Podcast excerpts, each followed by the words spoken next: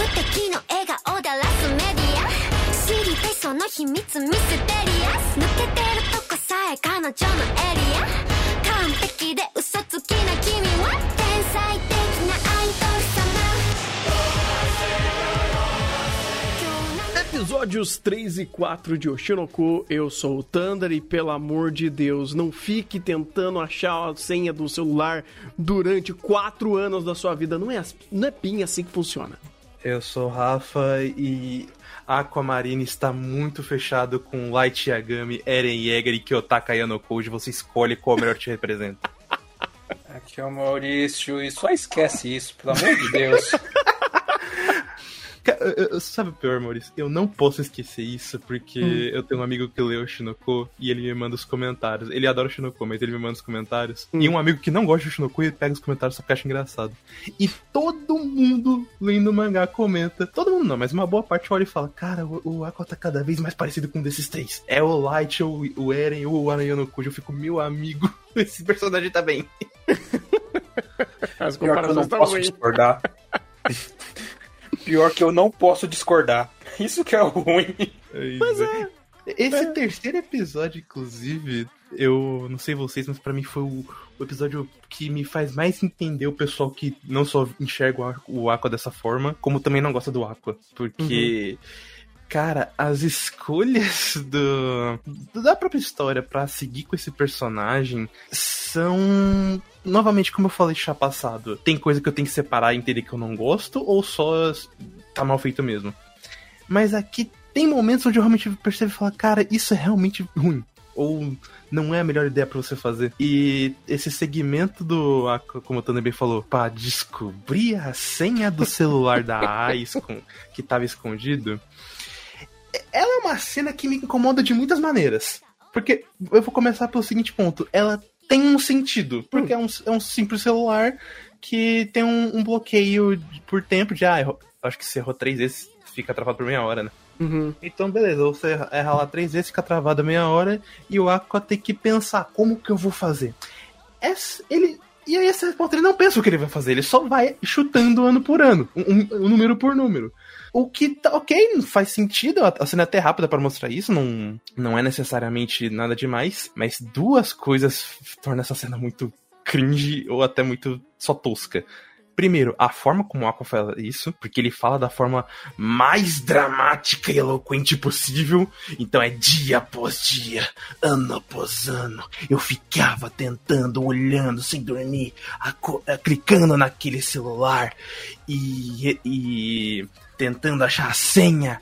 E ele nunca achava. E a direção, pra melhorar ou piorar, complementa pela perspectiva do Aqua. Ou seja, a cena se torna duplamente mais hiperdramática e, e carregada, intensa, pra uma coisa que, vamos combinar, é a coisa mais interessante do mundo. Porque não tem. Não é como se a senha dela é, fosse algo extremamente escondido ou que. ou que é, não desse pra achar, porque eu já vou falar disso, inclusive. É, ele poderia ir atrás disso ou deduzir de alguma forma para ser pelo menos interessante por esse âmbito. Não foi o que ele escolheu, só escolheu fazer da forma mais direta, só que ao mesmo tempo quisesse que eu me importasse muito com uma coisa tão idiota. Porque, É. vamos combinar uma coisa? Não tem nenhum, nenhum risco, não tem nenhum conflito entre aspas, porque o único conflito é que ele vai demorar pra achar. Mas, tipo, não é como aqueles celulares, tipo, ah, você errou sua senha, tente novamente daqui a 37 anos. Ou, sei lá, tem algum problema de bateria, alguma coisa do tipo. Não, não, é só um celular que tá ali, pode estar funcionando, só que ele precisa da senha. E, as- e ele só vai travar 30 minutos fixos, então ele não vai perder nada com isso, além de tempo. Olha só o quão, o quão curioso é isso, né? Enquanto em Summertime a gente reclamava de celular, porque, ah, foda-se a senha, aqui Aqui. a gente reclama de. Caralho, foram 47 mil tentativas durante quatro anos, e como essa cena é dramática. Cara, vou ser bem sincero, isso daqui é irrelevante. Eu acho É que é a relevante. é a coisa mais irrelevante do episódio e a única coisa que ela serve é pra duas coisas, ou é pra reforçar o edilordismo ou pra quem não gosta do Aqua continuar não gostando dele. Porque Sim, em Eu acho que tem mais de- uma. Ah. Mas aí, mas aí que tá o problema, Thunder. Porque a própria obra trata isso como um- uma das, um dos momentos mais importantes do episódio. É, é, é, é, mas Sim. é por causa que a direção tá comprando a intenção da, da- do melodramático dele ali, ou do extremo edlordismo que ele tá implicando a, a esse monólogo dele, e é, é meramente relevante. Só que, talvez, aí eu não sei se tem, ah, um significado real no fato da senha e se, tipo, o, o fato dele estar agora com os contatos e com o celular dela avançasse os planos dele. Só que a gente não sabe quais são os planos dele. Ele literalmente, pô, eu preciso começar meu plano. Por onde começa o meu plano? Eu preciso de, de contatos. Como eu começo com, com. Onde eu consigo meus contatos? Vou gastar quatro anos da minha vida tentando desbloquear esse celular. E aí eu starto o plano. Eu falo, pera? Ué?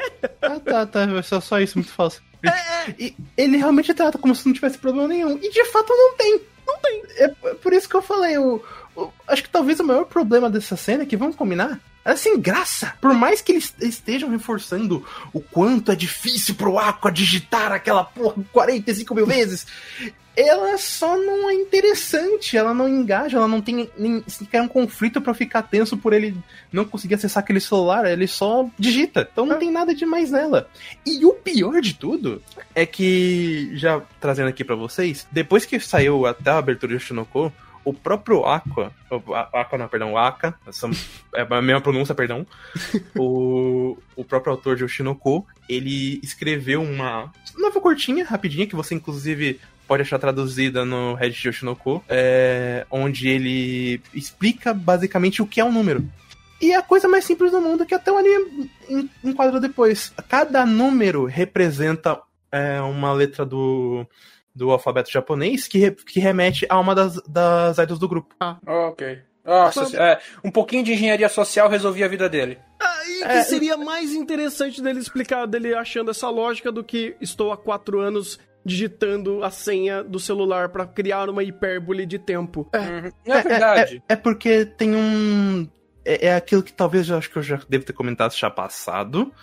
Hum. Mas eu acho que tanto o 3 e o 4 reforçam muito bem esse lado de Oshinoko. Tem esse mistério do Aqua e do que ele quer fazer. é, e da vingança que ele quer estar indo atrás. É a coisa mais relevante do mundo. O próprio Aka trata isso como a coisa mais relevante do mundo, porque o conflito pra ele achar é facilmente resolvido. O conflito, tipo, ah, consegui acessar, mas aí descobri que a informação era irrelevante, o que, que eu faço? Mas daí essa informação conecta com outra coisa, então, beleza, tem um, um- pelo menos um valor pra história, mas o valor como o próprio mistério, a própria é, jornada do Aqua é extremamente relevante. Uhum.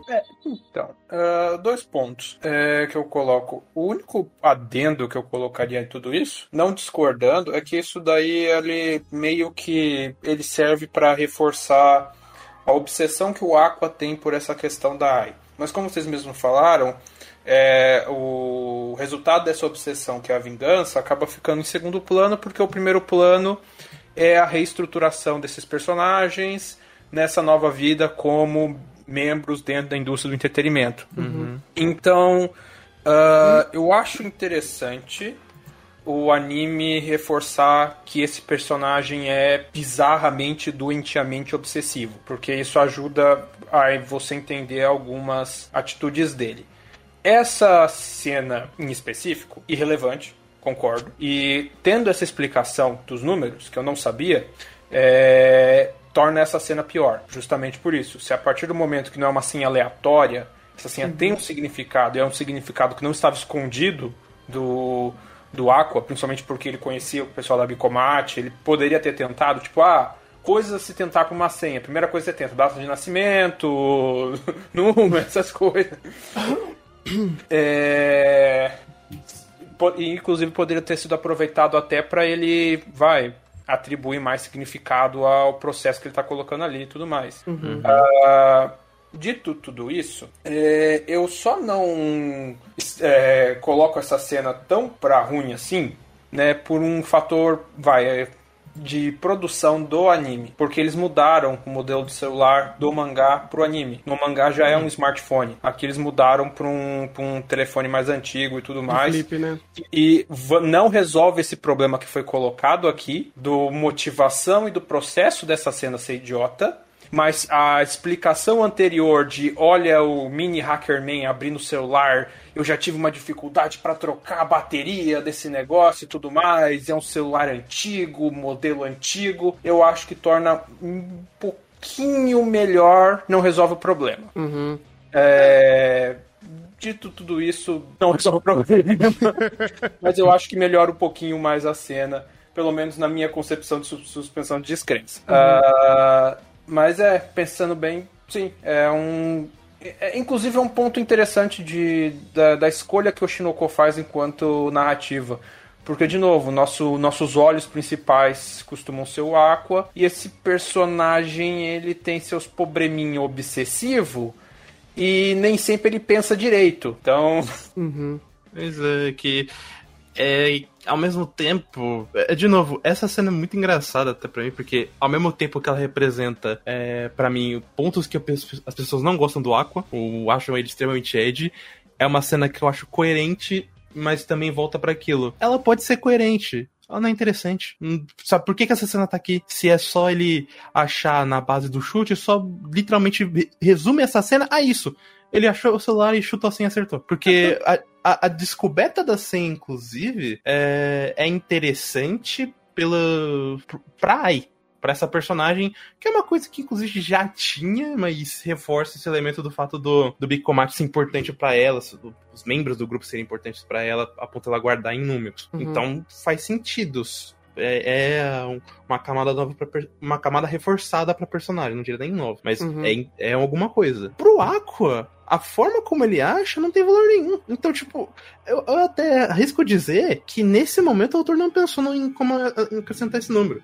Porque como uhum. ele já uhum. tava no mindset de o mistério em si não é relevante, então eu vou fazer de qualquer jeito. Então ele uhum. literalmente botou. Ah, eu vou pegar a senha e ficar chutando aqui até acertar. Não Exato. tem nenhum risco, não tem nenhuma dificuldade, não tem nada, então só vai. Tanto que o, o, celular em mãos agora ajuda ele a de fato planejar melhor quem são os próximos alvos. Porque ele ganhou a informação, por exemplo, do diretor desse pequeno arco da cana. E é um cara que ele tava tentando ver se é o papai. Então, meio que agora ele tem um, uma, um, um conjunto de informações ali dos possíveis alvos do que, que provavelmente pode ser o papai.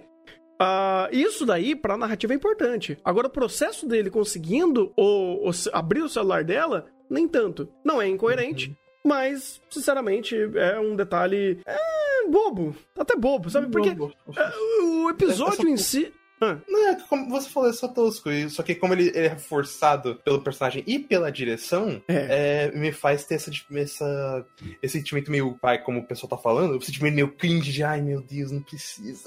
É, Isso, inclusive, tem... é muito reforçado nesse episódio, porque ah, o tanto de frase Ed que o Aqua solta e a direção corrobora com ele, cara, é muito engraçado. Tem um momento onde ele é, ele fala, ah, não vou te ajudar a Kana aqui, não, é, não é algo que, eu, que me interessa. Aí ela fala, ah, mas tal diretor vai estar tá lá. E ele, ah, mas isso é importante pro meu Kikaku, mano. isso cena... muito light! A, a, cena. Não, a, isso, isso foi muito Aizen. A cena final do dele falando: Eu já consegui o que eu queria, mas eu irei brincar um pouquinho, meu amigo. Essa foi até engraçada, devo admitir. Mas esse, e esse, daí. Esse, Hum. Não, só pra finalizar, esse, esse tipo de elemento que me faz fixar a frase, você é muito Ed pra alguém chamado Aquamarine.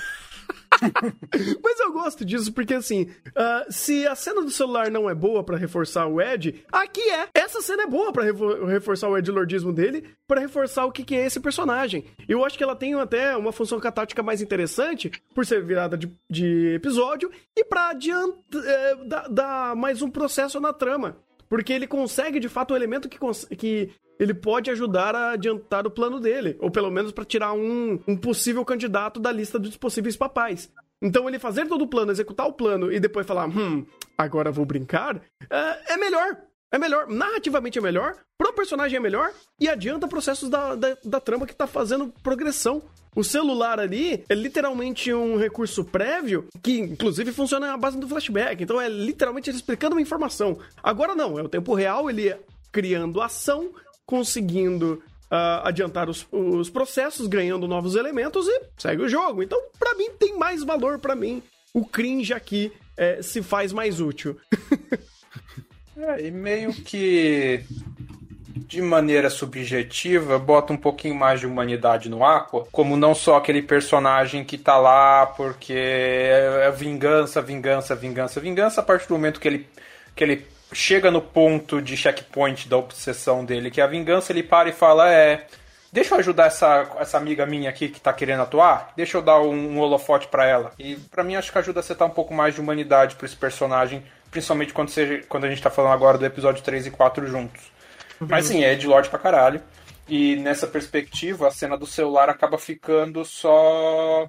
Eu não diria nem irrelevante. Se, existe, se existiu o o ato de pensamento e planejamento de um significado por trás desses números e esse significado não é usado, então isso é, esse é efetivamente um, um pequeno erro narrativo.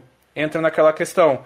Se você coloca uma arma no palco, essa arma tem que ser usada em algum momento. Uhum. Você colocou uhum. a arma, pelo menos você desenhou a arma, você desenhou o significado dos, desses números. Uhum. Você não utilizou quando você tem um momento para utilizá-lo. Ou seja, você, você caiu num, num, Vamos dizer assim, você cometeu um, um, um deslize narrativo. Ela foi mal usada, é uma informação que foi simplesmente desperdiçada. Uhum. Agora, é, é aquela coisa, né? Ela foi desperdiçada em todos os âmbitos. Porque eu, sinceramente, nem sabia. Eu achava que era um número aleatório. Uhum. Eu também, porque o próprio Aqua falou, ah, eu fiquei chutando do, do zero a esse Sim. número. E cheguei aqui e acertei. Eu falei, ah, legal, foda-se. É. A direção até tenta, é atenta, né? Enquadrar e falar, ah, já é o número de capa, tenta auxiliar, mas como, por exemplo, a gente não sabe o nome de ninguém fora da AI. Uhum. Então, isso pra gente tem uma relevância quase que zero. É uma informação muito distante, cara. É, assim, é, para conectar o espectador à informação é muito distante. E pro uhum. Aqua também, foda-se. Então. É, o próprio Aqua não se importa. E, tipo, se o próprio Aqua não se importa mesmo ele sabendo esse tipo de coisa, por que, que eu vou me importar? Pois é, pois é. é. É, complicado. Mas, bem, não só de coisas inúteis tem o, o, o episódio 3 vive, até porque foi um bom episódio para apresentar a Kana. Foi um bom episódio para literalmente fazer o que o Shinoko sabe fazer. É apresentar contextos e críticas sociais fodas através de, da ótica de um personagem. E esse episódio ele funciona muito melhor para fazer isso, porque ele é focado literalmente em uma personagem que vive esse ambiente e é mais expressiva e tá é, literalmente conversando com um personagem sobre uh, os processos vividos e ainda que está sendo vivido por ela. Então, desde o que ela era como atriz mirim, como ela se reconecta novamente com o Aqua, né? Tipo, como eles se, se, se reapresentam, como que tá a carreira dela, e até ela chamando ele para fazer uma pontinha no... no... Meu Deus do céu! No, num dorama muito de uma péssima qualidade. Ah, mas você viu a explicação. E, é, cara, essa explicação pra gente é batata porque a gente acompanha esse cenário. Cara, mano, eu me senti extremamente imerso ao momento, a explicação. Eu fechei completamente minha, minha, é, é, é, minha empatia com ela. Falei, porque, cara, tudo que ela foi falando, tudo que ela foi explicando, é, literalmente a gente vê de uma forma muito análoga aos próprio, ao próprio mundo dos animes, sabe? Então, uh, como ela começou a explicar sobre isso, o que, que é a atuação, essa atuação de idol, essa coisa que é literalmente um caça-nique e todo mundo envolvido nisso está lá literalmente por conta do dinheiro e o resto, ou toda a parte é, é, artística da, da coisa, do, do, do filme, né? Do, da série, da atuação, do, da construção de cena, da cinematografia como um todo, é literalmente escanteado porque ah, a gente tá aqui ganhando dinheiro, então tudo isso daí ele é muito menos relevante e, e fica em segundo plano. E aí você vê esse drama muito interessante, porque agora a gente tem um pequeno arco que, tirando o primeiro e o segundo episódio, que foram literalmente uma uma vasta explicação de, de uma série de temáticas em torno à indústria do entretenimento, você tem literalmente uma personagem uh, protagonizando um conflito e através dessa protagonização ela consegue uh, desmembrar outros pequenos conflitos que ela vive para é, fazer, fazer uma base ao conflito principal dela. Então, todas as explicações mais diretas e objetivas que a obra dá nessa pegada é muito mais útil para você conseguir conectar tudo isso ao conflito principal dessa personagem que tá sendo vivido ali. Porque daí você tem ela vivendo, vivenciando aquilo, o conflito dela é, precisar fazer um papel e ela não estar feliz com esse papel porque ela é uma atriz, ela tem essa vontade, essa gana de se tornar uma pessoa melhor, uma profissional melhor nesse ramo. E ela tá literalmente tendo que só fazer o arroz com feijão, ou nem isso, é o arroz com feijão cru. Isso daí é horrível para ela e como um primeiro papel principal de uma protagonista. E aí você tem todo o, tudo o que é dado de base pra, pelas explicações de como funciona esse projeto e essa parte da indústria, como é a visão de mundo desses produtores, você fala, puta que pariu, faz todo sentido. Você tá num lugar que literalmente estão te usando porque você é uma carinha bonita que antes fez sucesso e isso dali é importante para dentro do projeto que eles estão desenvolvendo. Não porque você é uma atriz, mas é porque é toda uma jogada de marketing. Você fala, pum, fantástico, é fantástico. E é aí que, que para mim entra a melhor crítica desse episódio. Desse episódio inteiro, inclusive. A, apesar que teve a parte dos atores ruins que eu achei maravilhosa, eu amo o dublador consegue interpretar alguém que não sabe interpretar. Eu vi esse jogo uhum. recentemente, achei maravilhoso, e aqui também é perfeito. Mas a principal frase que me pegou bastante nesse episódio foi quando. Agora não lembro se foi a Kana ou se foi a, a Miyako que comentou. E é a frase que define, inclusive, o nosso mundo dos animes. Existem séries que vão ser sacrifícios só pra ganhar dinheiro.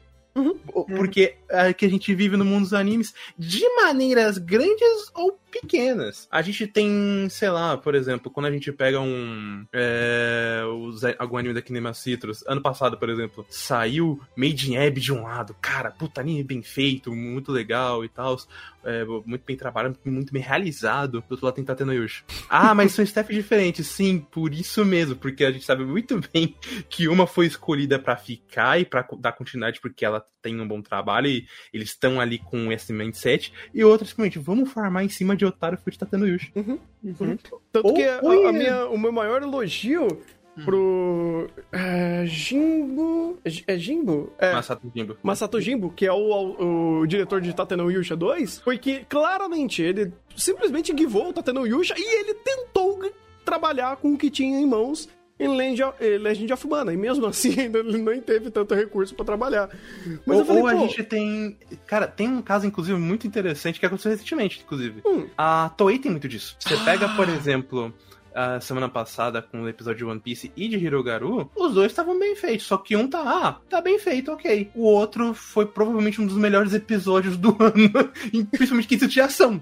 Sim. Tipo, pô, dava pra balancear? Dava. Só que um vai render muito mais do que o outro, então vamos focar mais nesse. Não, uhum. então eu tô esperando aí... agora o, o anime da Bandai Namco. Cadê? Eu tô esperando. É, e esse, é, esse é o segredo do Thunder. Esse é um estúdio só de caixa 2. Ah, tá. Então, é que você tem perspectivas de mercado diferentes. Total. Você tem a perspectiva do One Piece, que é vou injetar dinheiro nesse negócio, porque se eu injetar dinheiro, eu vou conseguir mais holofote, e com mais holofote eu vou conseguir mais dinheiro.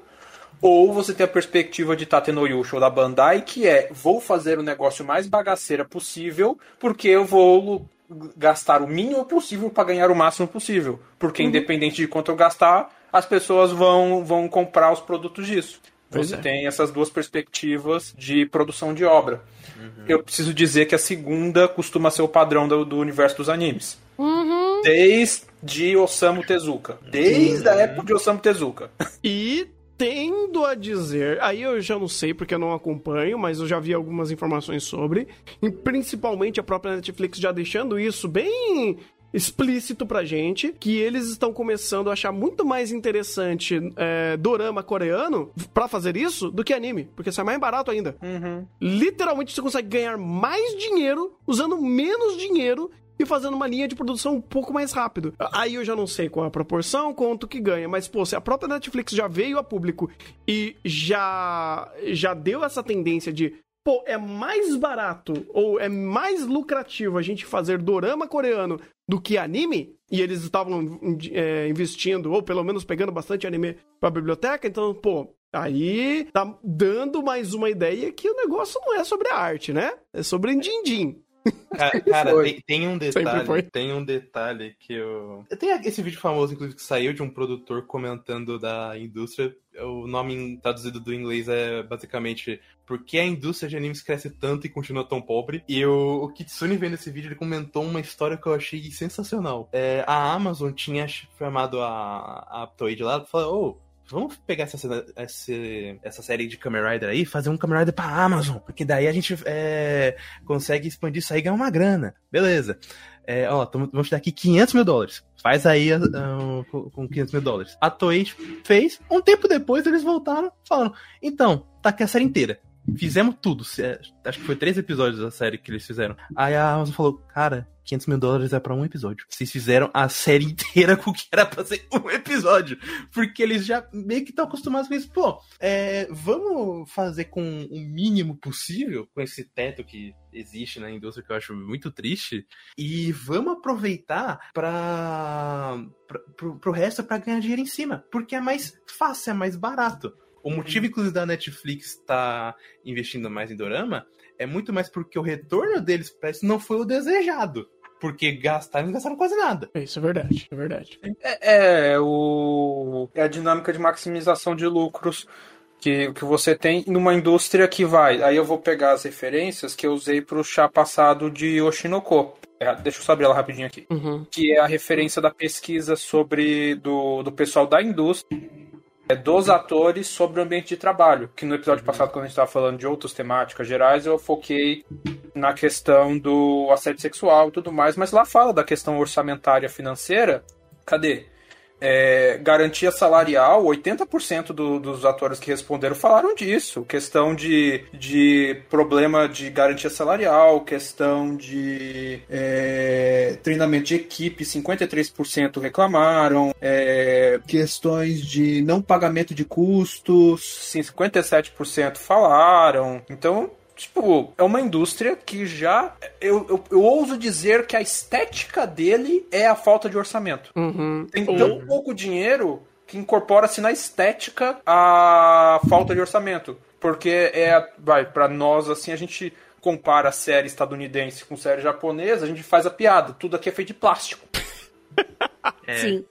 Isso é verdade, isso é verdade. É, isso não necessariamente é ruim. Você criar uma você que tem um, você ter uma limitação de recursos e você criar uma estética com base nisso, não necessariamente é ruim. O problema é quando isso vira a regra e isso passa a travancar a indústria, como acontece hoje. Uhum. Não é por, a indústria japonesa de entretenimento, ela não tem falta de recurso só porque não investem nela. Ela tem falta de recurso para produção porque o modelo institucionalizado meio que exige isso para maximização dos lucros. Que daí eu começo já a aproveitar o gancho para citar as referências que eu peguei. É, eu peguei alguns gráficos aqui do, das referências, é, página 3. O, o mercado de animação interno no Japão em bilhões de ienes de 2002 a 2017. Mas tem uma outra figura Cadê? Aqui. Na página 6, também as tendências de, do mercado japonês de 2002 a 2021. Isso é uma pesquisa interna deles. E você vê que tá crescendo, e tá crescendo constantemente. O mercado de animes, em termos de, de dinheiro movimentado, de lucratividade, tem crescido. Só que isso como um todo, porque a receita dos estúdios reduziu 40% nos últimos anos. Oh. Caralho. Acho que Parece que a conta não fecha, né? é, hum, É, né? Parece. parece. Parece também que, um- que uns produtores aí, se vocês souberam, trocou de carro, fez reforma na casa. É, É. mas aí você literalmente é, trunca o ganho apenas pra um ou outro indivíduo que tá ali no processo. E o resto tá tudo socoteado. É. Sim, mas, mas é mesmo. Ô, Maurício, eu não sei se você tem esse vídeo aí do desse produtor comentando da indústria. Não, não tem. Porque eu vou, vou pegar aqui pra você, porque ele é bem interessante que ele fala, comenta. Cara, é, pelo menos na indústria de anime, existe um teto de gasto. Porque existe um. É um é, adaptando o que ele falou, inclusive, não é dessa forma que ele fala, mas existe uma certa panelinha de executivos que fecha e fala, ó, vai ter um específico pra, sei lá, venda de brinquedo de tal anime. Por Hum. quê? Porque. Porque não dá pra ser, sei lá, Mattel e, e Hasbro. Por que não dá pra ser as duas? Porque se a Mattel vender muito e, a, e vender mais que a Hasbro, a Hasbro vai sair no- na vergonha, vai sair no prejuízo moral. Então a gente não pode deixar isso acontecer. Então a gente vai Uhum. escolher um, e caso alguém queira investir, a gente vai dar um limite pro que ele pode investir. Qualquer coisa, se ele forçar, a gente vai mandar ele pra outra série nossa e vai investir mais um tantinho lá. Que vai ser a mesma quantidade. É bizarro isso, cara. É muito bizarro. Uhum. É, é que entra na. Aí começa, acho que também entra nas questões peculiaridades da administração empresarial japonesa, que também tem suas peculiaridades, seus problemas na hora de alocação de recursos. Muito dessa questão de. é, além do, da- do norteamento financeiro, tem esse norteamento de. Num, o termo certo seria de honra. Vamos dizer assim, né? O, não, a honra não seria a palavra certa, mas entra no que o Rafa falou. É, duas empresas da mesma área fazendo a mesma coisa, as duas podem ter lucrado horrores. Mas se uma lucrou um pouco menos, a honra dela saiu ferida, né? A outra passou por cima dela. Uhum.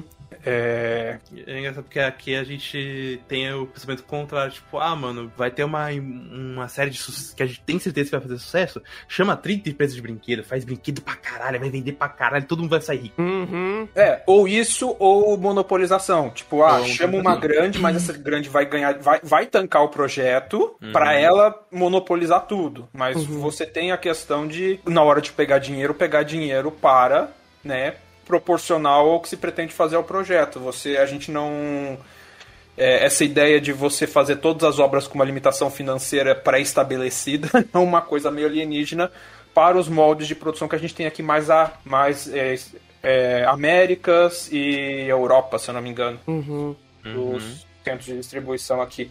Mas daí, é, tentando voltar ao anime, existe uma, uma questão até interessante nisso, porque você vê como isso é uma questão meio que geral da indústria, porque a retratação que está sendo feita no episódio é, é, é a retratação do que seriam os live actions, né? O, a, Uhum. Os. os é, não seria dorama no caso Seria, japonês. seria dorama. Seria, seria dorama? Seria Seria. mesma, a mesma coisa. é, do caso dos doramas, séries live action e tudo mais.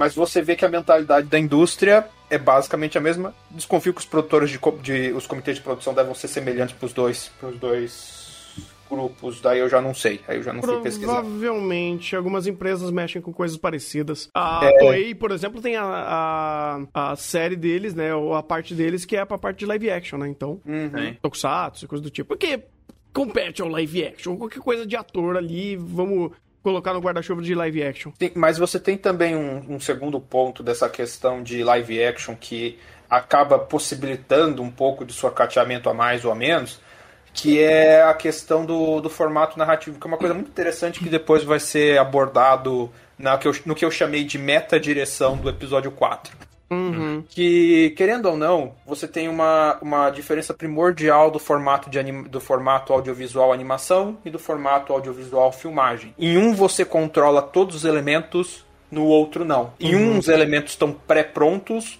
você só atua, você só, vamos dizer assim, posiciona eles, com um pouquinho de edição e direção você captura eles, edita e tem a sua série. No outro você precisa criar todos os elementos de alguma forma. Né? Eles podem vir já pré-criados alguns presets, mas alguém precisa criar todos os elementos. É, isso acaba provavelmente barateando ainda mais as, as séries de doramas, provavelmente até por isso que a Netflix tem preferido dorama coreano.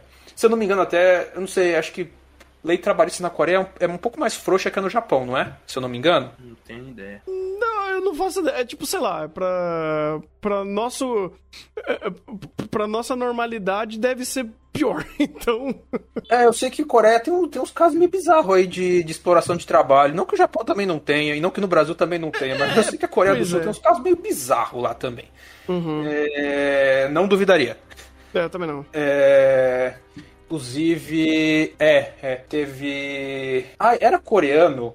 Off, um pouco de off-topic, mas pegando um pouco disso, desse assunto tangenciando. É, era coreano aquele tentativa de reality show que tentaram fazer de Round 6? Que hum, literalmente um monte de gente começou a sair ultra machucado. Quase eu que a gente, acho que era, deixa eu dar uma olhada aqui. quase que a gente morreu naquele negócio. De tão insalubre, tão baixo orçamento que eles precisaram fazer aquilo. Meu Deus, eu não sabia disso. Eu não sabia. É, é, ali o leste asiático, questões trabalhistas, o negócio é complicado. Uhum. É, mas daí, bem, dito tudo isso, é, queria pe- pegar essa, essa parte aí, porque é interessante toda essa parte que ele usa para explanar a, vamos dizer assim, a, a questão da indústria e tudo mais, mas eu também gosto da parte como ele indiretamente já começa no episódio 3, mas ele vai se aprofundar no episódio 4. É, mostrar na tela questões de direção, não só né, de animação, muito de animação, porque o formato é animação, mas também mostrar aquela interface de, de elementos de direção que servem para os dois. Muito no, no episódio 3, questão de iluminação. É, uma, é um mérito que eu acho muito interessante dar para a produção do anime, porque é um elemento que já não, não tava tanto no mangá, por uma, de novo, uma limitação da plataforma. É, mas já no episódio 3, né, ele, primeiramente, disparadamente, questão de atuação dos dubladores. É Sim. fantástico Sim. como você não precisa entender de atuação, você não precisa entender de direção. Você ouve e você estranha. O tom de voz é estranho do, do- entre os personagens. Você não consegue perceber a Kana atuando, vamos dizer assim, ah, ela tá atuando, ela tá se segurando, ou ela tá atuando melhor. Você é um dublador entre aspas a priori padrão. Mas quando os caras lá começam a abrir a boca, você fala, ai, Inclusive, eu acho muito engraçado isso, porque, é, como eu falei, eu tenho prestado mais atenção nisso recentemente, e inclusive eu vi uma série que faz isso também, que é Ryoka. Cara, é muito bizarro você ouvir no Kajioka uma voz muito conhecida, tipo a Kana Hanazawa, e ela dando a pior interpretação da vida dela. Isso é ótimo! Porque é, é nitidamente falso, é feita pra causar desconforto, e ela consegue entregar tão bem que é novata. Aqui eu senti parecido, apesar que os, os nomes que eu vi na lista ali no Dia dos Dubladores eu não conheço. Parece que são novos também, mas eles entregam bem essa ideia. Tipo, é tão forçado, tão artificial, que mesmo a dubladora da Kana, que é, que é muito boa, que é a Megumi Han, ela tentando fazer um, um papel normal, quando ela, ela é completamente engolida. A Kana, inclusive, é completamente engolida por esses atores de merda que não sabem como funciona a atuação. E isso é muito bem transposto, como você falou, causa um desconforto, causa um, um estranhamento, de, mesmo que você não entenda disso. Você olha e fala, cara, acho que não é bem assim que devia funcionar. tá muito ruim. E Isso mérito total para direção, direção de áudio e para para direção como um todo, porque você começa a pegar a cena inicial, é, literalmente a, a expressão dos personagens vendo a série simplesmente abaixando o laptop e do nada começando o- os memes de o, o Aqua dis- discretamente sai, pega o mangá, depois a Ruby pega o mangá da mão do Aqua e fala, velho, velho, isso aqui tá muito estranho. É quase como se eles tentassem transpo- transpor a, a nossa sensação pra lá, porque é, é, é- é um, é um negócio muito legal. É muito, muito legal no sentido de muito bem feito. É, e, e muito bem feito em múltiplos sentidos, porque esse momento de piada, eu vou voltar, que uma coisa que eu falei no primeiro chá, que eu queria que eu falei que o episódio 3 fazia melhor isso, que é a, o esforço da direção de Oshinoko em trazer verossimilhança de espacial. E essas, essas cenas dessas atuações, pra mim, eu acho que são mais didáticas em mostrar isso. Porque neste momento, é, era um. é, o, o storyboard do mangá, vamos dizer assim, era um momento meio de piada é, meio aleatória, meio sem sem continuidade de cena. De repente eles começam a conversar, de repente bota a Ru- brota a Ruby com o mangá na mão, de repente brota as coisas pra conversar e tudo mais. O roteiro tá seguindo uma linha, mas o ambiente, os elementos de cenário não. Mas isso faz parte da perspectiva da piada, completamente compreensível. Aqui não, é sutil o detalhe mas eu acho que ajuda até a corroborar um pouco a piada, porque você tá ouvindo aquela coisa bizarramente desconfortável, ele troca de cena para para ele pros personagens assistindo pra te mostrar o Aqua saindo de cena. E depois quando ele volta, ele volta pra completar e fazer e, e completar o prompt da piada do, do mangá e tudo mais. É detalhe, mas eu tô gostando muito de perceber esses detalhes de direção, de como eles estão completando essas cenas, de como eles estão passando essas, essa essa adaptação. E não- às vezes não só nisso de, de verossimilhança espacial, mas de tom. É, pergunta: quando o qual é o tom que vocês perceberam no anime do produtor ah, falando a respeito do, de ter aceitado o Aqua e da questão da, da cana na série. Qual é o tom daquela cena? Um daquela cena? Peraí. Do Episódio produtor em específico. Três. Do, do produtor em específico, eu senti uma puta indiferença. Isso, tom de indiferença. Pega aquela Ah. cena, Sim, sim, lem- Pensa lembrei qual mesma- cena é. Isso. Pensa nessa mesma cena, é, focando a câmera no, na cara do diretor, com o olho dele um pouco mais escuro, sem detalhamento, e o, o ângulo de câmera levemente para baixo, com as mesmas falas. Qual o tom que essa cena passa a passar? Superioridade. Snob. É. Faz sentido. Olha como você muda a cena, você muda o tom com a direção. E pra mim isso foi muito proveitoso, porque pra mim faz muito mais sentido a indiferença do que o maniqueísmo. Total, total. Tanto que é, ajuda muito a tornar o, o memequeísmo aqui mais confortável ou mais direto ao ponto no, no uso das próprias, dos- das próprias informações que eles estão trazendo aqui. Porque o, o, o produtor não é o cara malvado. Não, ele tá ali pra ganhar dinheiro. É, é que ao ele tá mesmo lá pra ganhar tempo. dinheiro. Foda-se. Tipo, Ma- Mas o- aí é que tá, Renan. Tem- É um bagulho muito legal. Eu vou dar- esse é um negócio que eu vou dar mérito. Porque são duas vertentes que, sinceramente, estão 100% corretas. Uma é uma questão de mais realista, entre aspas, né? na questão da indiferença, de pra eles tanto faz, o que importa é que entregue esse trabalho e ganhar dinheiro. Uhum. O outro é a interpretação de, então, é, independente de diretor, autor, os cara quatro, o mais importante é esse cara. Porque é esse cara que vai decidir tudo e que vai ganhar tudo de volta. Uhum. Então, se, se ele te olhar com o cara e falar, não quero você aqui, você não vai estar ali. Ele podia muito bem olhar o Aka e falar, não gostei de você. Mas pra ele tanto faz. Tipo, a diferença que- ele é até, é até melhor ali naquele momento que ele falou, pô, eu só quero terminar esse negócio quanto mais rápido possível. Tanto que quando entrou no negócio do da goteira, e aí o, o, o Idol falou, ai, tá chovendo mim. Todo mundo, ô, caralho, vai ter que mudar essa porra. Vai Muda que posicionamento de, do set de É. filmagem. Ai, foi- puxa. E, e a gente tem um outro exemplo, inclusive, que eu adorei essa cena, sinceramente. Que Foi a cena da mangaka no episódio 3. Que fo- é, quando falam dela, da autora, que deve estar vendo isso aí, ela tá no set de filmagem, e todos os enquadramentos dela são muito fechados, só focando na cara dela, cabisbaixa. É justamente o contrário, é muita inferioridade. Ela tá submissa a esse cara. Independente do que ela queira, do como ela imagina a história. Cara, foda-se o que você quer. O que importa é o que a gente vai fazer aqui pra ganhar dinheiro. Você só tá aqui de bode expiatório. Ao mesmo É tempo que é desconfortável. É. É, é extremamente desconfortável você ver. É, é o ponto de você tá vendo. Você está vendo, você ouviu que essa adaptação. Você não viu o episódio. Isso é uma coisa muito legal. Você não vê o episódio. Você mal sabe quais são as falas dos personagens. Você não viu o episódio pronto. Mas você ouviu parte da dublagem. Você viu o, o- desastre da que é a situação do set de gravação. E você só precisa olhar pra cara do mangaka pra sentir o extremo desconforto de quão ruim tá sendo esse negócio. Inclusive, essa cena da mangaka e a cena do, deles notando a atuação mequetrefe dessa galera foi o que pra mim salvou o episódio. Eu adorei essas duas cenas, porque é- é justamente, inclusive, esse elemento de crítica que eu queria mais do Shinoko. Pô, tem a crítica falada, né? O, a, a crítica só, só fala na tua cara. Mas bota a cena da direção. Bota a, a cena por si só me falando, caralho, é uma cena muito mal feita. E eu entendo que é muito mal feita porque eu vivo dessa merda.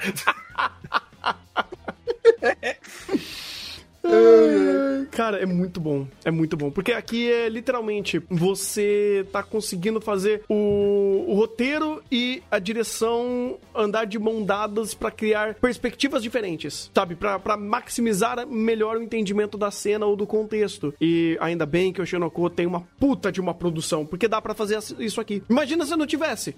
Imagina tudo isso sem o toque da produção, sem uma boa direção. Cara, não dava. Não ia dar pra, pra maximizar ainda mais o entendimento dessas passagens. Na verdade, Eu- o Shinoko exige uma boa direção, porque Sim. imagina o personagem é de Lorde, meio já pouco gostável, que é o Aqua, numa produção merda de anime de temporada, que Ah, mal tem noção do tom da obra. Ma Maurício, isso, isso a gente tem um exemplo nessa temporada, chama Deadmount Death Play. Você não tem noção o quanto a Ruby, inclusive, vendo o mangá ali, me representa vendo cada episódio daquela bosta.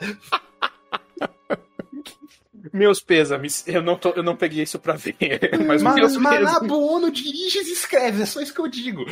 Ai, ai.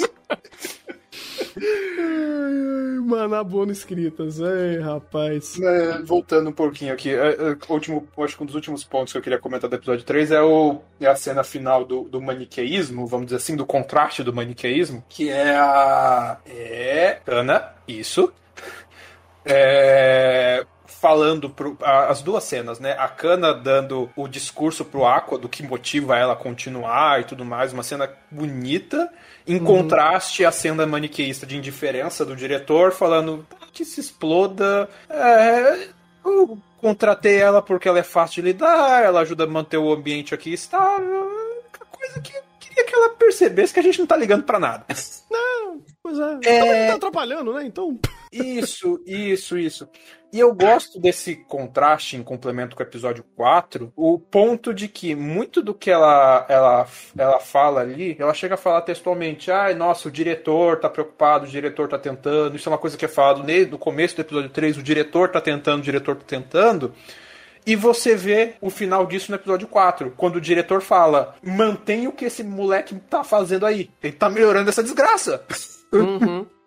É, que, é o, que é o gordinho ali na cena, que ele tá dirigindo, ele tá cuidando ali das câmeras e tudo mais. Uhum. E eu gosto disso porque, por mais que a cena ainda mantenha o tom um pouco maniqueísta, mantenha esse tom de contraste de, e de edlordismo, no ponto de que textualmente é a Kana dando um, um baita discurso, um baita discurso do que motiva ela, do ponto, do, dos pontos, e o Aqua chegando depois. Ah, Olha como essa indústria é corrompida, ninguém liga para você, Ana. Veja essas pessoas aqui, elas te desprezam.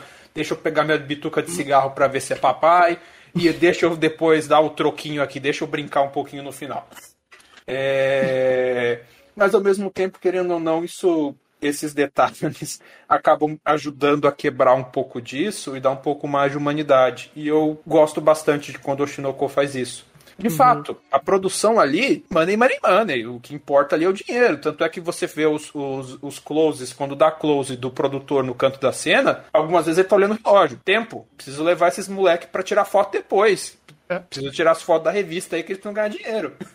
É. é. O... Só que ao mesmo tempo você tem esses contrastes. Que você ajuda a botar o tom. É, calma, a esperança, meu filho. V vejamos. E, e vejamos o episódio 4. Uhum, pois é. E o episódio gosto... 4 entrega. E entrega. 4 entrega. Entrega. O episódio 4 é literalmente o Exouken da atuação. Porque a cena do Aqua fazendo todo o, o processo né, de mudar o set ou é, manipular o set de filmagem para ele puxar o antagonismo para ele, através do antagonismo dele criar uma sensação de urgência pela montagem da cena e ele conseguir tirar do idol uma, uma reação genuína, era o que ele tava querendo ali. Ou ele preparou a situação de eu cheguei em cena, cheguei pisando na água, e aí é ele, o personagem fazendo essa ação, o diretor é, do, do que tá filmando a cena é, falando, não, deixa que ele tá criando uma, uma, um, um, uma, uma atração para ele, usando o ambiente e vai. E aí você tem todo o anime começando a te explicar o que está sendo feito na, ali na cena. Uhum. seja pela a, a própria cena em si, a cena sendo montada em si, como pela, pela pela narração dos personagens, pela interpretação da cena, ou o entendimento da cena. E ele faz de narração para fazer esse tipo de informação ser muito mais fixada. Então é muito interessante como ele vai e volta, sabe? Olha, é um personagem comentando sobre a cena. É o, o próprio personagem narrando o entendimento dele da cena. É a direção da cena é, é, é melhorando os enquadramentos para dar mais tom e intenção da atuação que está sendo construída ali. Cara, é um momento maravilhoso, porque ele é extremamente didático, ele funciona em todos os âmbitos, porque você tem a dublagem dos personagens que ajudam a melhorar ainda mais quando o personagem de fato está apenas fazendo uma atuação meio merda, ou quando ele está tentando se conter, ou quando ele explode. O, por exemplo, o protagonista da do dorama, que é um idol, e ele ter esse momento de, de, de clique, porque ele tá muito mais agindo pela é, é, é, pela raiva que o, o, Aqua gerou nele do que de fato pela atuação, é uma coisa a ser usada. E ele consegue te, de fato evocar isso dessa pessoa e fazer a cena é, ser melhor aproveitada por conta disso. Então o Aqua tem o seu plano maligno sendo executado de tirar o melhor de cada um naquela cena e fazer que toda aquela esbórnia ser alguma coisa útil, ser alguma coisa é, é, de fato de qualidade, porque toda a série não teve. Sabe o que é mais engraçado? Hum. Eu garanto pra você que se fosse numa live action, todo mundo, um monte de crítico ia cair em pau no autor do ar. Porque, em teoria, a forma como ele age é extremamente caricata. E, e, tipo, pô, a série já tem atores muito ruins, aí chega esse Stalker e começa de uma forma totalmente real e inumana.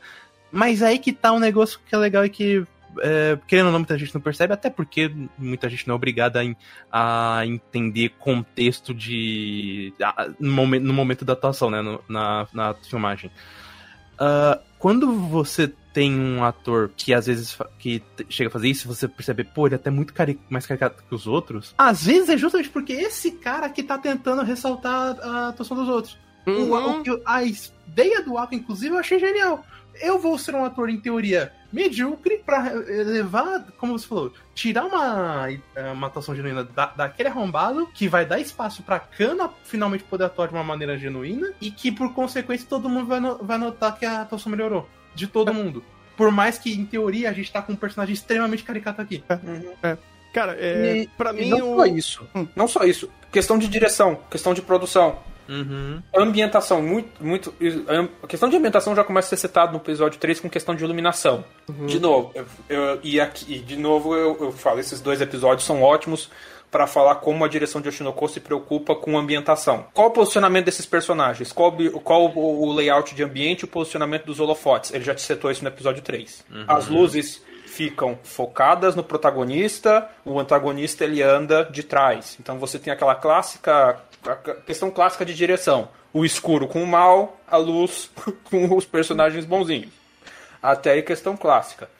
Temos personagens que são péssimos atores e se cai um pingo d'água neles, eles param de atuar. Então, nesse galpão todo furado, bem, caminho deles é pelo seco. Só que, qual o impacto que isso causa? Qual a tensão que isso causa? Você está trabalhando com uma história audiovisual. A tensão pelo áudio é uma coisa essencial. Então você tentar criar esse momento de tensão com o personagem não fazendo barulho, andando pelo seco, é alguma coisa complicada. Então qual- o que, que o Aqua faz? Preciso fazer barulho. Se eu preciso criar tensão, eu preciso criar expectativa antes de aparecer. O melhor, um dos melhores modos de você fazer isso é sonoro. Você cria o som e com o som você cria o medo, porque você está ouvindo alguma coisa que você não está vendo, principalmente no momento que por ser a série seria o catarse da obra que, que apareceria o vilão. Aproveite a questão de iluminação, aproveite a questão de cenário, aproveite a questão de direção mesmo como foi montado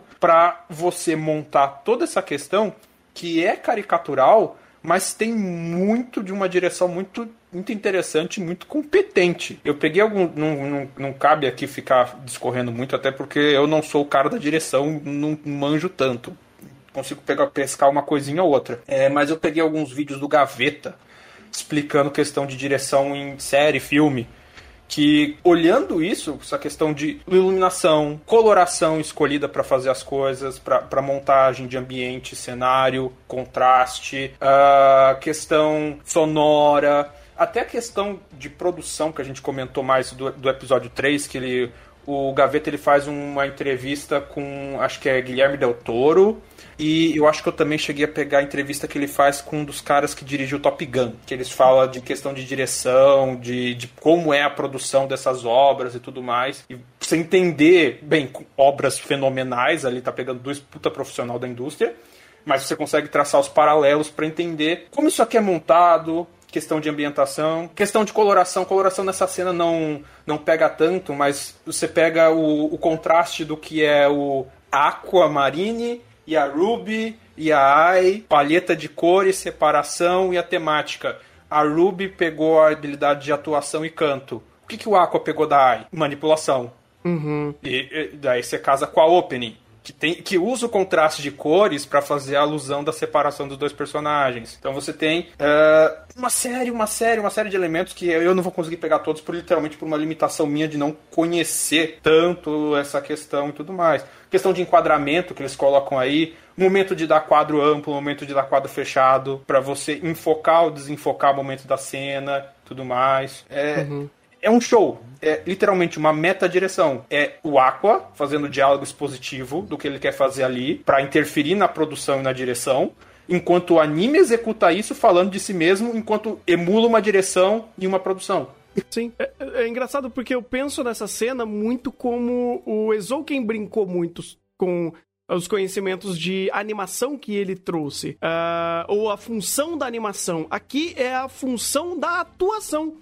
Mas todos os outros elementos que fazem a cena serem construídas, principalmente como ela é dirigida pelo anime, ela traz muito mais esse enfoque. Porque a técnica da direção é, é excelente, e a explicação do Aqua sobre os processos que ele teve de atuação para evocar o melhor de cada personagem aqui é muito interessante. E aí você tem o próprio diretor de Oshinoko é, elevando isso daí, catapultando muito mais. Porque você tem que determinar uma série de elementos que, por âmbito técnico de produção, são incríveis. E algumas escolhas que eu gosto muito também, como ele, ele dá enfoque à intenção de cena. Por exemplo, quando a Kana vai começar a atuar e o Aqua prepara todo aquele palco para ela, um, existem dois takes que eu acho incríveis que é literalmente um take de, de baixo para cima, da ela saindo da sombra e aparecendo um holofote saindo do braço dela, como um momento de brilho, e aí o momento é, representando o mangá antes de entrar a cena dela atuando,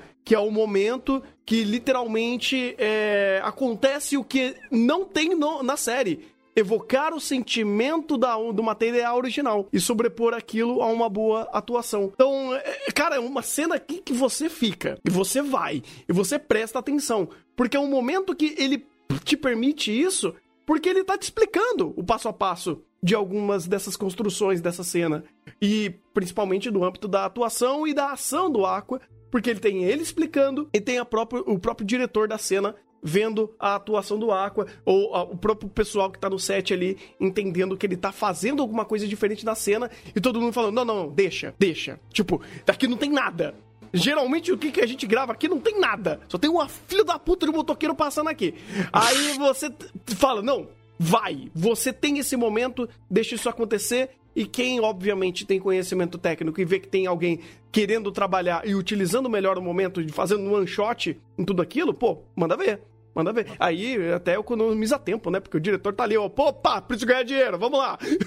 Produtor, na verdade. Produtor, isso, desculpa. Eu não diria até quem é, tem conhecimento técnico, eu diria principalmente quem conhece esse meio, sabe? Que ah, é, é, a característica, inclusive, desse arco de, pô, eu conheço aqui porque eu vivo essa merda. Então eu, eu consigo perceber, ou se você só consome bastante disso, pô, já vi muita dessa situação vagabunda. Mas agora uhum. de fato tá melhor. Foi só entrar esse maluco estranho aqui que resolveu todo o problema. É, exato. E deu pra fazer é, é. tudo em um único take. E, e, acontece bastante, não só em coisa japonesa, não só na, na, na, indústria oriental, como no ocidental também. Aquele uhum. ator que é, tem uma característica muito única, muito marcante, que às vezes nem sempre é tão interessante, mas que ele ajuda a levantar o set, que ele ajuda, que na imprevisibilidade dele, ele ajuda a tentar segurar a obra. Ou uhum. pelo carisma dele, ou tentando levantar o carisma dos outros dos outros atores. Sim. Tem, tem umas, umas coisas legais, assim. Eu não sou de acompanhar muito a questão de, de filmes mesmo. Mas eventualmente algumas coisas saem da Surface você pega. O. O Robert Downey Jr. É, como é que é? É Robert. Robert Downey Jr. Isso. Ele geralmente é o cara que vive fazendo isso. Em Vingadores ele fez isso um monte de vezes. tem um momento que ele tá conversando com o Capitão América. O América, ele literalmente. Ah, tem um salgadinho aqui no set. Ah, foda-se, eu vou comer um salgadinho. Na cena. E aí, e vai pro filme. e, e vai pro filme. É legal. É tão natural, bora. É, literalmente. Tipo, ou o abraço que ele dá pro, no, no, no Enzo Aranha também, que aquilo lá não foi. Não, não tinha sido combinado. Mas, enfim, é legal porque soa mais natural, sabe? Às vezes você presta atenção e fala, realmente essa cena teve esse toque a mais, sabe? E é legal ver esse Cara, tipo de expressão de, do, do ator quando ele pode fazer e quando cabe a cena ser feito. Sabe que é um exemplo muito forte disso? Hum. Sylvester Stallone em rock. Porque uh. se você pega o, o, primeiro rock, principalmente, o Stallone atua muito mal. Mas muito mal, meu Deus do céu! Só que tem um detalhe engraçado.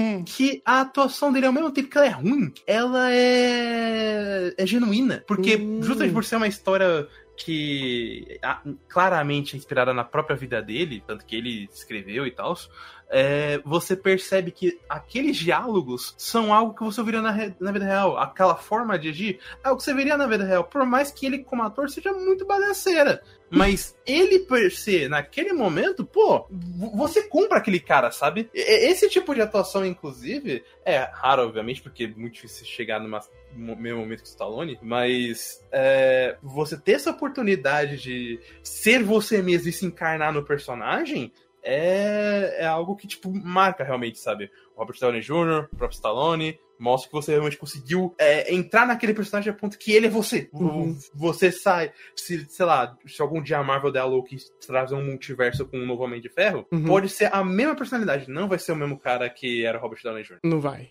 não vai. O cara é muito icônico. o cara é muito icônico, velho. Ai, ai. Passado, não sei, vocês têm mais alguma coisa pra comentar isso? Porque passado isso ainda temos o Escolinha, a apresentação de Escolinha e o final, o, o- o conversa ali do, do final da série e vamos começar a juntar idols. Bem, é- é- é- esse é o momento onde literalmente o Shinoko volta às suas raízes de vou ah, literalmente jogar um monte de carta na mesa. Pá, tá aí, beleza. Olha, esse é o mundo, esses são os personagens. Você tem personagem disso, daquilo e, e é isso. Você tá da escolinha. Ok. Sinceramente, nada muito relevante, tirando a, a piadinha da ativação de neurônios da Ruby com a amiga dela, acho engraçado.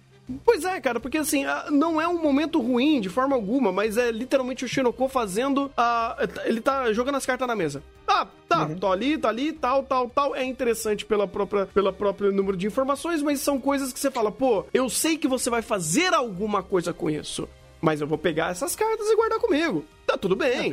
Porque, tipo, agora não é nada, é só literalmente algumas introduções, que é basicamente a amiga nova dela, a Minami, e a, a Frio. De resto, sinceramente, completamente relevante. Ah, o fato Uhum. que elas vão finalmente fazer Scout de Idol, mas tirando isso, tipo, não tem nenhum valor muito grande pra se comentar, sabe? É mais interessante comentar do 5, que tem a continuação disso, do que de fato tudo que tá acontecendo aqui. Porque o que tá É. acontecendo aqui, como o Thunder falou, não é nem jogar carta na mesa, é tipo, ah, então, é, é o- a série entendendo, as minhas cartas são essas. O que, que eu É. faço com isso? Vê o próximo episódio. É, isso vai. É, é, literalmente, você tá não só dando as cartas, mas pegando. Mas você tá preparando o jogo, sabe? Você tá na. na- Como que é o nome da, da- nome de preparação da phase do Yu-Gi-Oh? Como que era? Esqueci.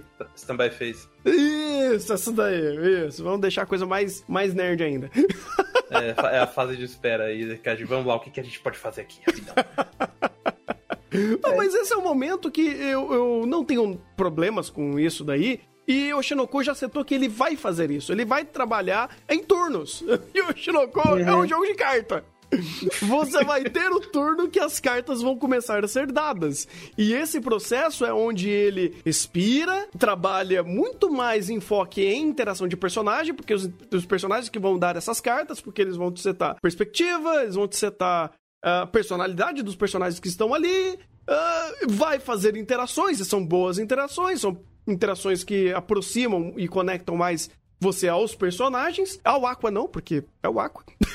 É porque na, é o Aqua sim, André, mas é porque tá tudo em- dentro do que é do Aqua, tudo importa pro plano dele. Ok.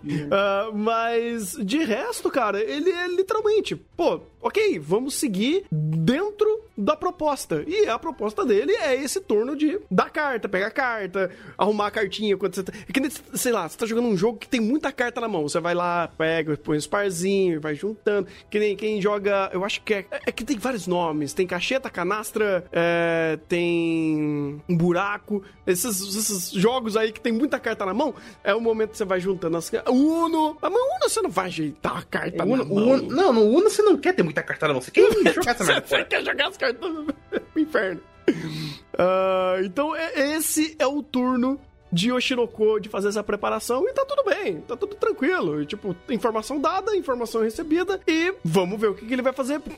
Porque o Oshinoko ele brilha na, no, no processo de desenvolver essas informações e principalmente na conclusão delas. Então, tudo bem, vamos que vamos, segue o jogo.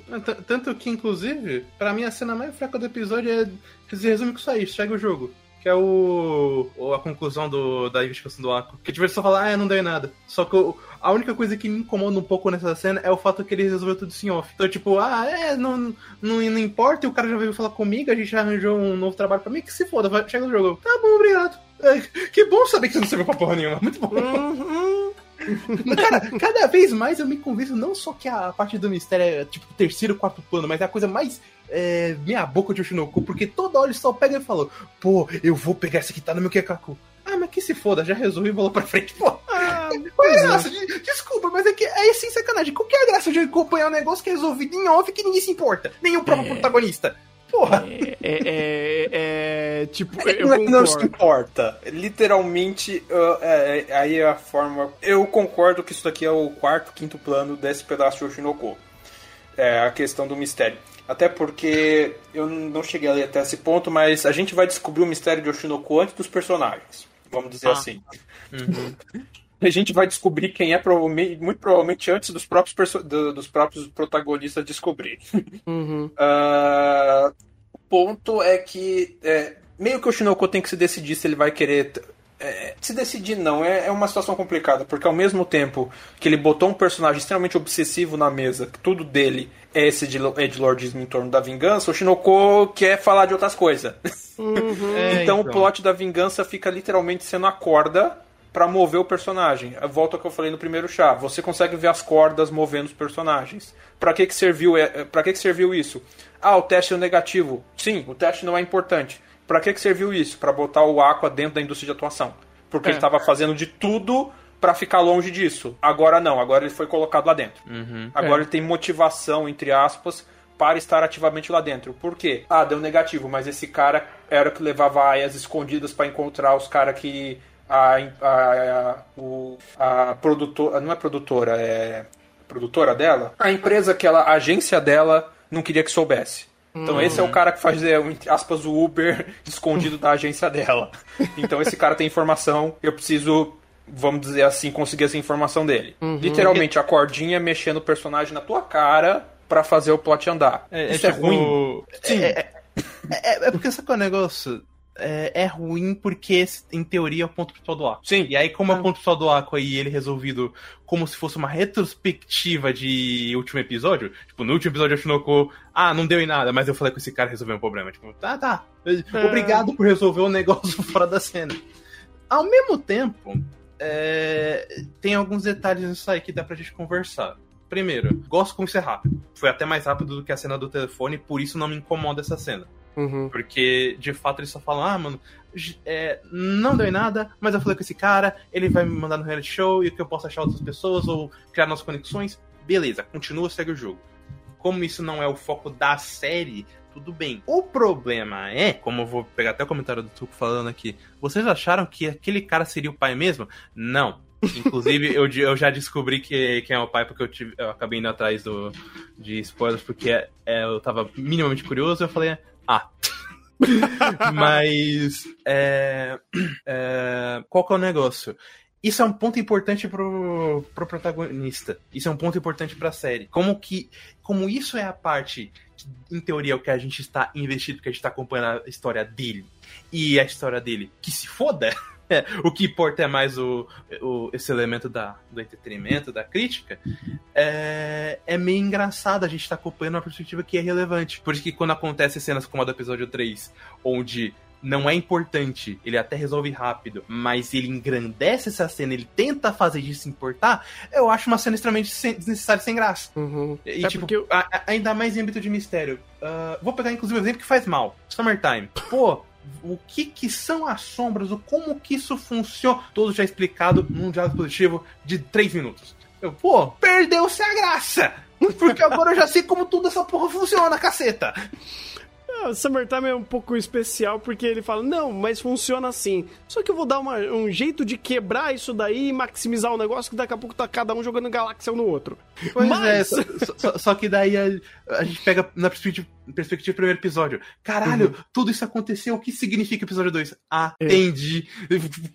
Meu engajamento, ao mesmo tempo que não é que é invalidado, ele acabou de brochar porque você só explicou tudo assim numa transição de cena. Muito obrigado. Sim, sim. Pois é. Pelo menos o que tá sendo explicado aqui de uma forma mais direta ao ponto e bola, bola pra frente, ele não é tão vital e, obviamente, ele não ia ser o pai dele no episódio 4. Jesus amado. Mas é. ele vai ser um bom cabide pra jogar ele pra outros conflitos e isso importa. O que E- inclusive, se fosse o Shinoku, ia ter um problema muito sério comigo, porque não só ele entrega isso muito fácil, como não tem nenhum processo. É simplesmente, ah, é Ah. o único número de diferente, então descobrimos. Porra, cara! É, não, não, seria péssimo, seria péssimo. É, porque, cara, pô, o grande valor, por exemplo, pós-atuação é literalmente o caso da autora, de vendo a série dela. Pô, aquilo é da hora pra caramba, ela vendo os tweets, ela acompanhando a série, a- as garotas que trabalham com ela, que também já fazem o mangá junto com ela, as assistentes olhando o negócio e falam, pô, você ainda tá nessa, né? Pô, larga a mão dessa merda. Aí, pô, tem toda a conversa sobre é, estabelecer o que já é o status quo dali. Su- o seu mangá recebeu uma, um dorama merda. Larga essa porra. E eu gosto da, da crítica que eles olham e falam, cara, isso é muito mais comum do que parece, e a gente já nem liga mais. Exato. Já, já é, o, é o meme do óbito. Pô, nem dói mais, irmão. Nem dói mais. Ao mesmo tempo, isso é um momento do, Ako, do, do Aka esfregando na cara dos outros que ele pode, ao mesmo tempo que ele tá chorando em posição fetal. Exatamente, porque eu tenho certeza que foi a mesma forma que a autora se sentiu, foi o que ele se sentiu com o live action de Kaguya. Exato. Nossa. Ao mesmo tempo, ele tá esfregando na cara de todos os outros autores de mangá que receberam uma adaptação de anime merda. É, é. É.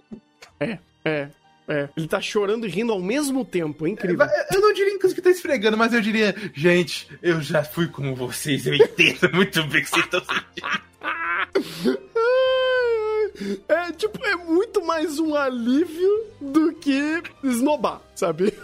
Não, aquilo ali é o discurso do Naruto, cara, falando, eu já fui como vocês, gente, eu entendo. Pô, a, a autor de Hiro no Sora, eu entendo, mano, eu entendo, velho. Oh, tadinho, Ô, Shino Sora, tadinho. Mizukami, gente, eu entendo, eu- mas eu consegui crescer, eu consegui dar, dar certo aqui, parabéns pra mim, mas pô, eu entendo vocês, porque eu já passei por essa pulo do pulso de merda. Autor de Boku Orme, autor de Não. Shino Samidara, autor de Hataraku Malsama. Mano, a gente faz uma lista. Não, Nossa. não, não falta. Nossa, o que não, Não falta é autor que escreve bem no material original e adaptação, em- ou no começo caga, ou em algum momento caga. Uhum. Pois é, pois é. É mais fácil listar os que deram certo. Né? Dá pra contar em uma mão. Hum, O autor de Sai Até. Por que você acha que ele ficou viciado em coxinha em 51? O autor de, o autor de Sayate e a autora da, da- do anime que vai sair, inclusive, da minha. É, Me Apaixonei pela Vilã, acho que é o nome aqui que tem no Brasil. Eles são muito incomuns. Pô, a gente interage muito com o Brasil, a gente dá muito bem, a gente tá conhecendo mais sobre o Brasil. Nossas obras foram adaptadas pro estúdio muito merda, que coisa! Ai, ai. É triste, é triste. É. Ah, mas aqui no, no eu gosto que eles fizeram nesse episódio, cara. Tipo, pô, é, é muito gratificante. É um negócio assim que dói no coração quando a autora, principalmente, vai falar com a Kana. Fala, pô, obrigado por você ter feito aquele último episódio. Eu queria que fosse assim a série inteira. Você fala, ai, a empatia! A Não só o empatia! episódio. Ela fala também do resto, que ela que, ela que tava segurando nos outros, não é? Sim, sim. Inclusive, esse é o momento que eu falo. Momento de humanização. É o momento que você quebra o edlordismo do Aqua, que é o nosso ponto de primeiro plano, que no episódio 3 estava falando, veja como ninguém se importa porque eles só querem dinheiro. E você chega pra ela e fala, não, o seu esforço importa. Veja como tem nuances. Tem gente que tá gostando do que você fez. Pois é, pois é. É, mas é aquele negócio, é aquelas pessoas que ainda dão valor no cunho artístico do, do entretenimento que é focado na, na maximização de lucro. É nós! É tipo os idiotas aqui que tentam ainda ver anime pra se divertir.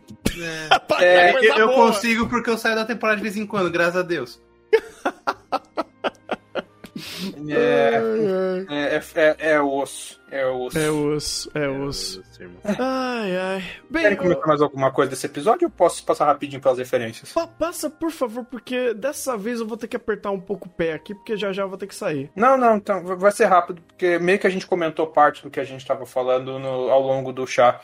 É, eu, eu ia começar aqui falando essa questão de budget, de orçamento que a gente pega muito pelos animes. Eu fui pegar listas que são muito questionáveis de quais são os animes com mais budget, menos budget e tudo mais. É, Não levem a lista a sério, mas o ponto que eu quis pegar ali é que entra essa questão de que os animes têm um orçamento meio que pré-determinado, não foge muito disso. E meio que tá todo mundo no mesmo barco, mas a gente tem qualidades muito díspares entre eles, é, principalmente em determinados estúdios. E teve dois exemplos dessa lista de animes de mais baixo orçamento que me chamou a atenção. Um foi Kill la Kill e o outro foi aquele um dos primeiros animes do Ikuhara, que é o Utena. o Tena. Isso. E eu peguei e, e eu fui pegar o que eles estavam falando tal da de anime muito anima, no caso de Kill la Kill, anime com muita animação de arrastar PNG. E eu comecei a pegar as cenas de Kill la Kill que eu peguei aí, e é verdade, realmente. E é o momento que você fala, de fato, pode não ter tanto sacugão, mas a direção, a staff que pega ali, tá tancando. Pegou qual é a essência da obra e nas limitações que ele tem orçamentárias ou de próprio staff, soube pegar a obra e soube explorar ela o máximo possível. E nisso eu volto ao vídeo que recomendaram lá do Oshinoko Behind the Scenes, né, por trás da cena de Oshinoko, que é a entrevista da Steph falando das coisas de produção, e uma coisa que eles sempre falam, a gente selecionou a Steph por quem estava querendo fazer o projeto, quem estava se empolgando com o projeto. Literalmente uma Steph que se reuniu, acho que o diretor começou a reunir a Steph, no, no- na base de, primeiro, talento e qualidade já predeterminada do pessoal que ia fazer a Steph, e segundo é quanta empolgação, acho que é uma das palavras que eles mais repetem, quanto carinho e quanto você quer se esforçar para transformar isso numa obra. Então é, é literalmente o ponto que dentro dessa dessa característica péssima da indústria, você vê que essas obras saem muito mais por fator humano e às vezes nem tanto por orçamento. Que às vezes é um pouco triste, né? Porque é difícil você também cobrar fator humano quando as condições humanas de trabalho são péssimas. Mas é bem isso mesmo, tanto que o. Ai, eu qual. Ah, o One Piece é um caso famoso disso. Sim. O- o- vocês acham que o One Piece aumentou o budget? Porra nenhuma. O- Você acha que o animador tá ganhando mais? Porra nenhuma. O que acontece é que tem muito animador que tá indo porque quer trabalhar em One Piece. Inclusive, tá sendo Uhum. muito isso, inclusive, tipo, normalmente o que, que vai depender muito da produção desse anime? Se o, o produtor de animação tem bons contatos e se esses contatos têm interesse em participar. Se essa galera, principalmente animador digital, que tá sendo algo muito mais aberto atualmente, é, se interessar em participar, nossa, a história você pega é, One Piece, Jujutsu tem muito disso também, Chainsaw Man, todos eles têm é, um- uma premissa muito forte de gente que olhou e falou, cara, é o mesmo é, processo de trabalho desgracento que eu vou encontrar em qualquer outro anime, mas eu quero participar dessa série. Eu quero fazer, sei lá, a minha cena de Jutsu e falar, fui eu que fiz. Essa Uhum. corte foda, fui eu que fiz, vocês vão gostar. E, e esse processo de animação, tentando. é, Desculpa voltar, mas tentando reduzir o tempo aqui para dar tempo pro Thunder sair.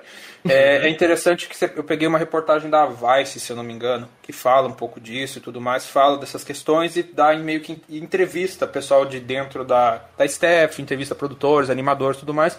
E ele meio que conta um panorama, um panorama histórico de como isso começou.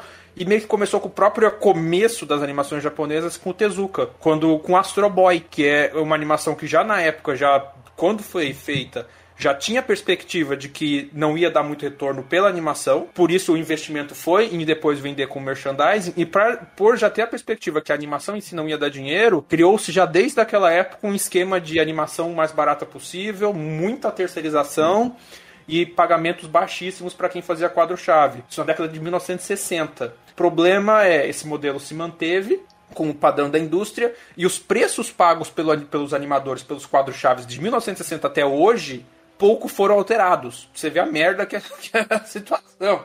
E mulher recebe menos. Tem esse ponto também. Se quem desenhou for mulher também recebe, costuma receber menos. É, E daí você cria todo um, um- um ambiente extremamente complicado do qual, sei lá, você olha por cima, você começa a achar complicado exigir coisa. É... Apesar que também a gente tem que parabenizar quando vem, principalmente o Shinoko, One Piece tá sendo agora, Finland Saga, né?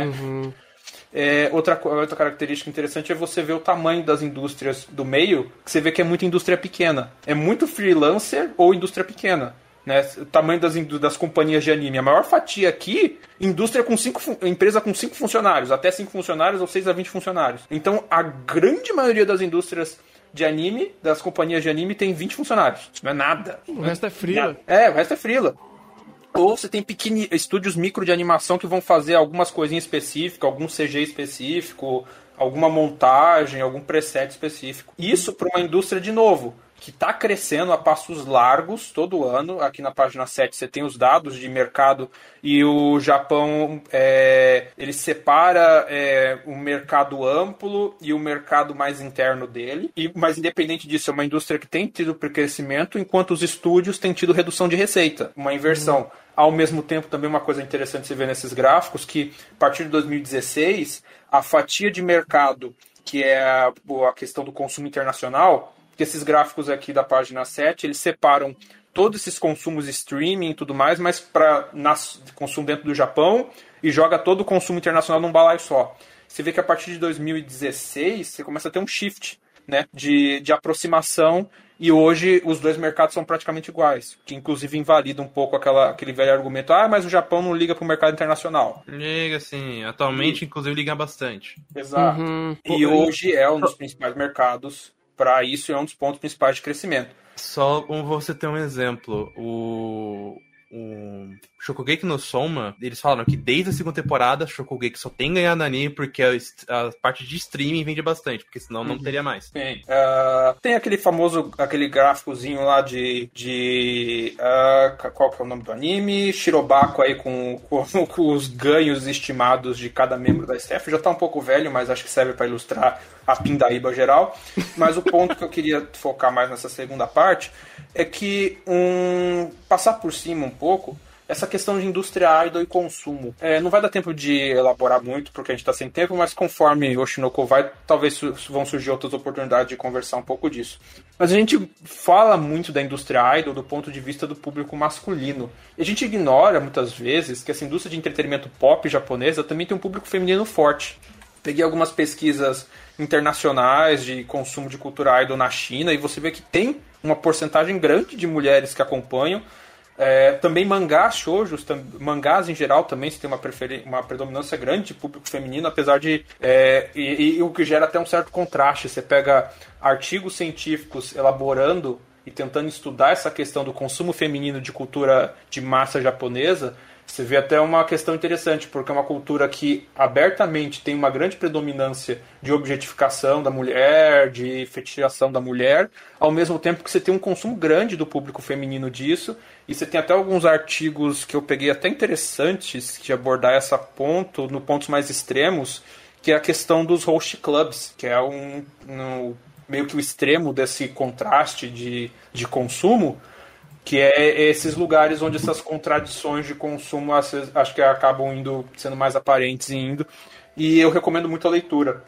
Mas para meio que exemplificar aqui alguma coisa, eu, eu achei uma pesquisa que foi feita no Lime japonês na época de 2017, de demografia de consumo de grupos idols famosos.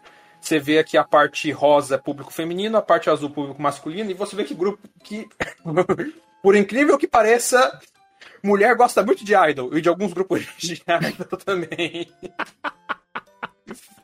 é, pra gente também quebrar um pouco essa questão demográfica e tudo mais do, do estereótipo otaku, porque é, uma, é, um, é um estereótipo bastante diversificado, apesar dos seus problemas, apesar das suas limitações.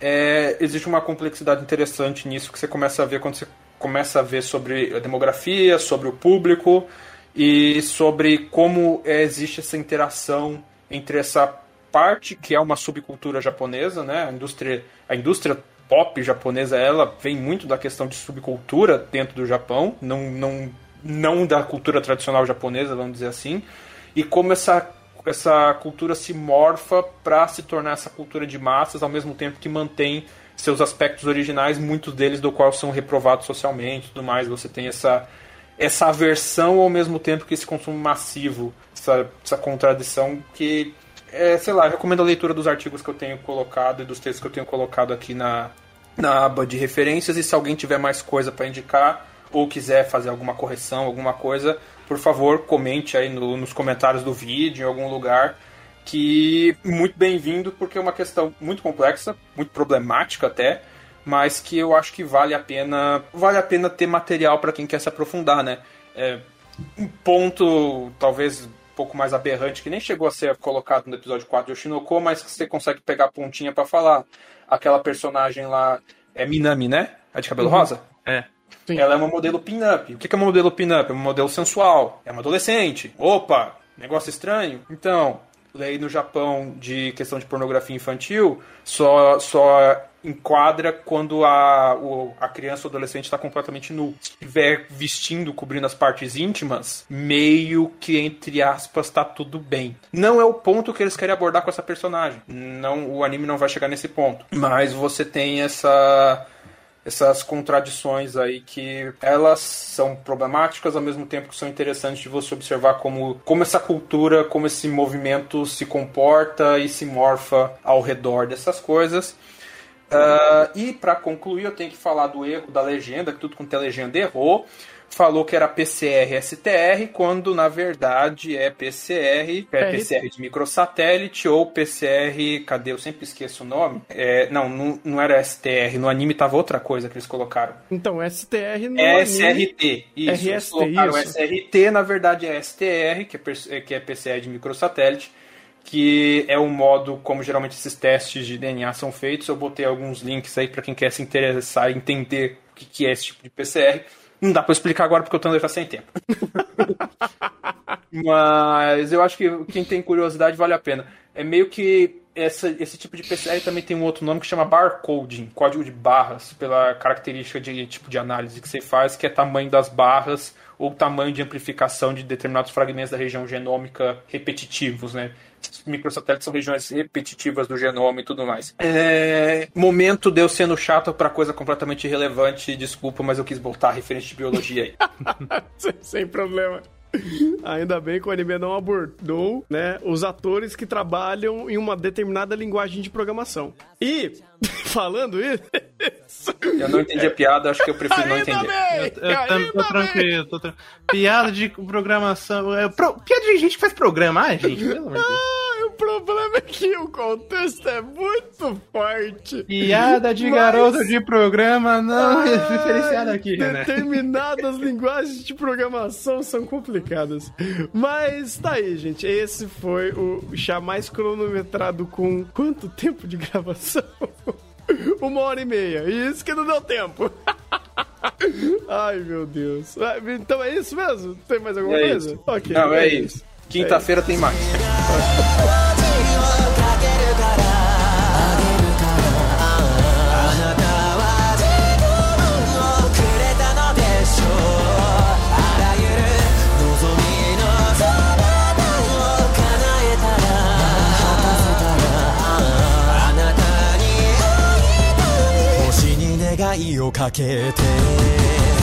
戻れないから大切にするの始めないなら高くくれるよ。楽になる日はまず来ない日々の中に集まる。悲しい光生まれつきだってばそうこなし。誰を生きたか忘れちゃっ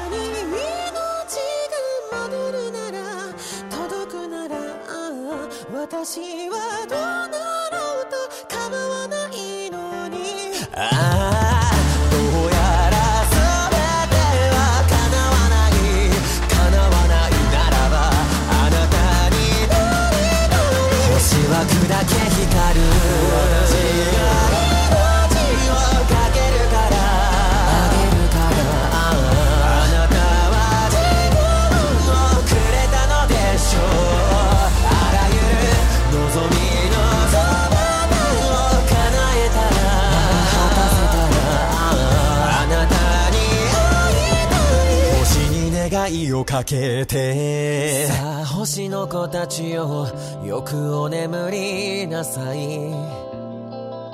輝きは鈍らないあなたたちならば。さあ星の子たちよよく狙いなさい。瞬きを許さないあなたたちならば。